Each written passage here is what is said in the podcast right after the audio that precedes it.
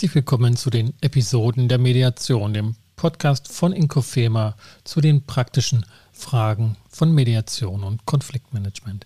Ich bin Sascha Weige und erläutere in diesem Podcast Fallfragen und bestimmte Situationen aus meiner Mediations- und konfliktberaterischen Praxis. Ich stelle Konzepte und Modelle vor und zeige Perspektiven und Entscheidungsmöglichkeiten auf. Das ist Folge 7, Gewalt und Mediation, Teil 3, Bejahung der Gewalt und Entschuldigungsnöte. Wie wird eine Entschuldigung in der Mediation wirksam durch uns Mediatoren vermittelt?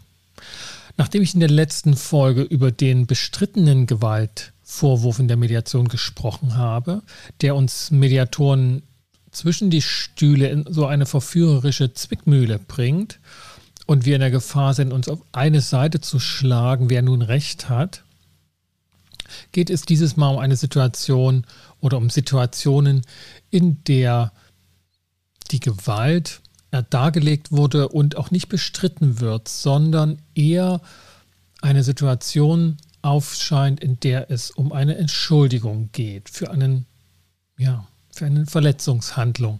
Das muss auch nicht unbedingt Gewalt sein, das kann auch eine Beleidigung sein, eine Form der üblen Nachrede, das kann absichtlich oder aus Versehen geschehen sein, aber es wird deutlich, dass es in der Mediation um eine Entschuldigung geht, die eine Seite benötigt oder eben auch die Verletzerseite, die das jetzt endlich machen will, diese Entschuldigung, weil sie sich nach wie vor schuldig fühlt. Zum Grunde habe ich da zwei Referenzfälle, die mir da immer wieder auch dienen, um Klarheit zu bekommen. Das eine war eine Trennungs- und, und Klärungsmediation eines Ehepaares, bei der es dann doch zur, über einen Vorfall gesprochen wurde, der schon länger zurückliegt, aber die Situation eben nach wie vor belastet, die Beziehungssituation. Und da ging es um Handgreiflichkeiten, beidseitig, aber dann doch hat ein Schlag in diesem Falle des Ehemannes diesen Streit beendet, weil er beide Seiten sprachlos und beschämend zurückgelassen hat und über den auch nicht weiter gesprochen wurde und auch in der Mediation dort nicht ohne weiteres eine, ein Reue- und Entschuldigungsbekenntnis ähm, erfolgte, da irgendetwas noch fehlte. Und das galt es dann als Mediator ähm, aufzuklären, worum es geht und wie das gelingen kann. Und der zweite Fall, da ging es nicht um eine Gewaltsituation, sondern um eine Form der üblen Nachrede.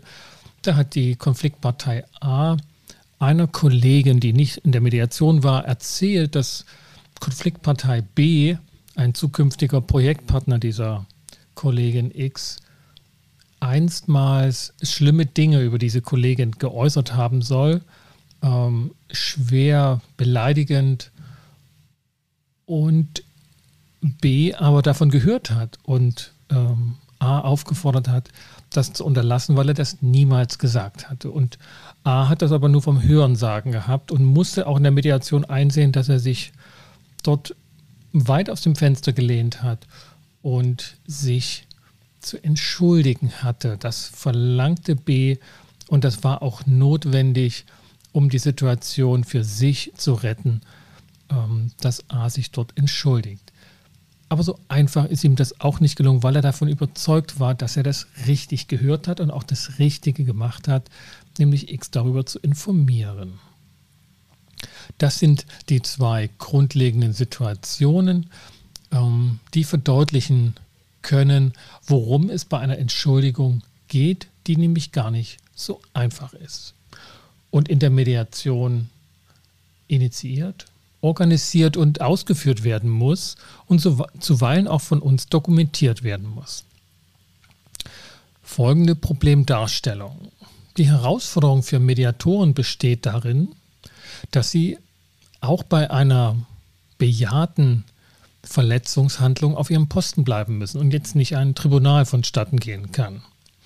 sie können nicht einfach in den folgenden Minuten oder Stunden dann die Täter-Opfer-Sprache übernehmen und die Parteien dergestalt einteilen. Sie müssen weiterhin neutral und allparteilich bleiben. Und dennoch muss die Entschuldigungskommunikation derart gelingen, dass sich die Parteien von diesen Belastungen ja, gewissermaßen erlösen können. Und das ist ja auch der Sinn einer Entschuldigung. Darauf gehe ich gleich nochmal näher ein.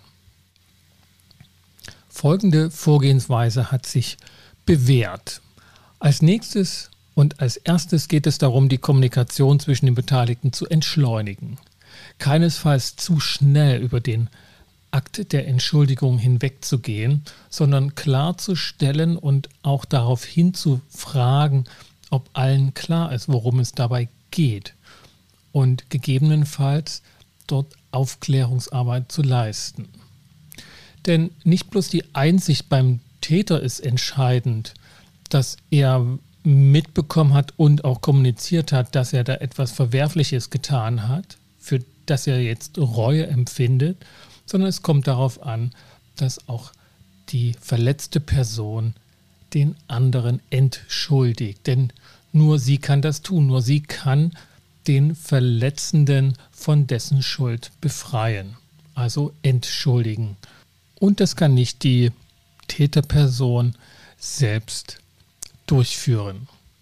Zwar kann die Täterperson sich und ihre Fehler selbst verzeihen und auch sich selbst vergeben, und das ist auch unbedingt notwendig, aber im sozialen Beziehungsgeschehen hat sich dadurch noch nicht viel getan.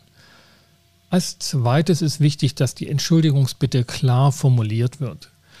Die nach den Konstruktionen der Parteien schuldige Person beginnt damit, dass sie diese Bitte auch ausdrücklich formuliert. Jetzt nicht wortwörtlich, aber so in etwa, ich möchte dich um Entschuldigung bitten. Ich möchte, dass du mich entschuldigst. Als zweites muss die verletzte Person und in dieser Konstruktion halt die Opfer Person ihre Bereitschaft dazu erklären.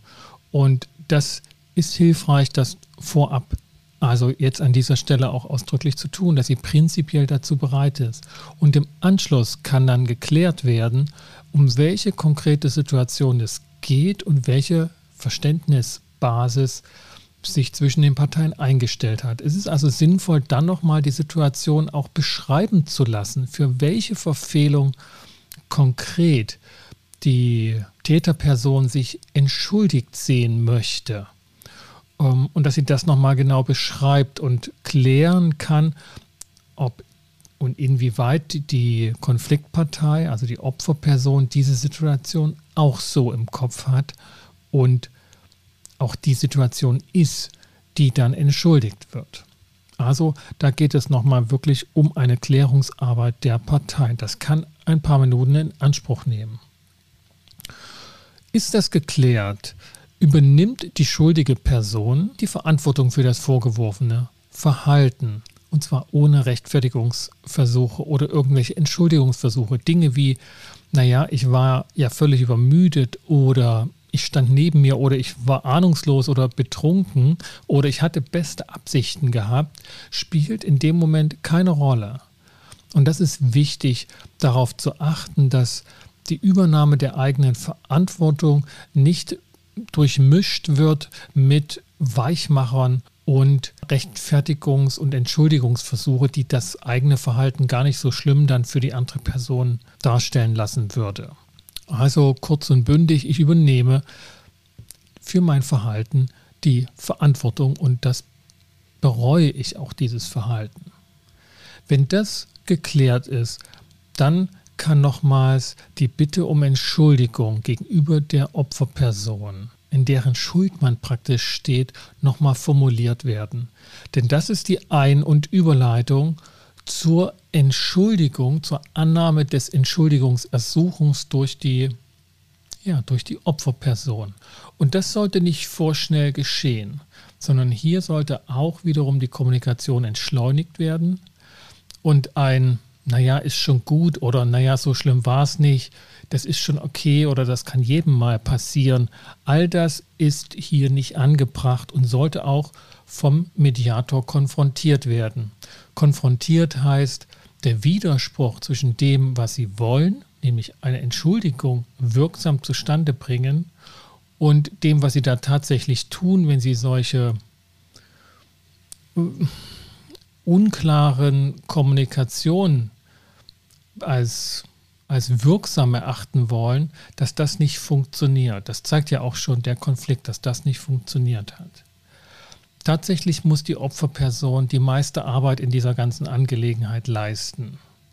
Denn die muss loslassen. Sie muss entschuldigen, die Schuld von des Täters Schulter nehmen oder von dessen Haupt, je nach Bild, und sie dann wegtun. Da bleibt nichts mehr übrig von Schuld. Ne? Sie entschuldigt und damit ist sie weg. Die Situation, dass sich jemand schuldig gemacht hat, ist ja auch sozial wertvoll. Wenn andere in der Schuld stehen, dann schulden sie einem was. Und auch wenn das hier nicht finanziell ist, sondern eher psychologisch, beziehungstechnisch, hat das seine Wirksamkeit. Und das muss dem Opfer klar sein, wenn er entschuldigt, dass das dann verloren geht. Irgendwelche alten Schuldpakete sind dann nicht mehr vorhanden, mit denen kann nicht mehr gehandelt oder auch gewuchert oder sonstiger Missbrauch betrieben werden. Also gelingend ist die Entschuldigungskommunikation, wenn der Opferperson auch klar ist, dass sie jetzt etwas zu verlieren hat, nämlich einen Schuldigen, einen Schuldner, der ihr etwas schuldet. Gelingt es aber, dann dürften sich beide Parteien erleichtert fühlen und nach einigen Minuten dann auch in der Konfliktklärung weitermachen. Diese ausführliche Schritt-für-Schritt-Anleitung für eine Entschuldigungskommunikation lohnt sich natürlich nur, wenn es um ein Verhalten geht, das tatsächlich störend in der weiteren Beziehungsgestaltung im Weg steht und nicht bei jeder kleinen Verfehlung, die man im Alltag so mit einem Sorry geklärt haben könnte. Aber das sind auch nicht die Situationen, die in der Mediation landen.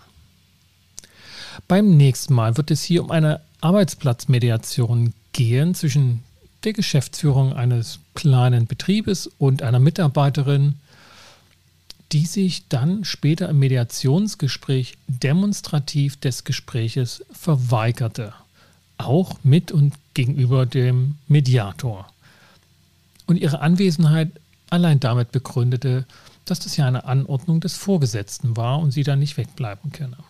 Aber sie würde nichts sagen und mit dem Mediator hier reden. Für den Moment bedanke ich mich, dass Sie wieder mit dabei waren. Bleiben Sie uns gewogen und kommen Sie gut durch die Zeit. Ihr Sascha Weigel.